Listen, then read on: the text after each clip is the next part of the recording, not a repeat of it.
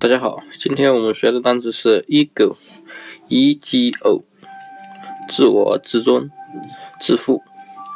那么这个单词记法呢很简单，前面的 e 呢我们说过可以看成一只鹅，那么后面的 go 呢不就是走路的走，或者是去哪里的去，对不对？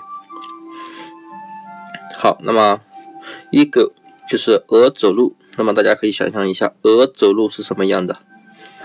是不是很趾高气扬的样子，昂首挺胸的样子，大摇大摆的，对不对？所以呢，鹅走路啊，可以看出这个鹅啊很自负，对不对？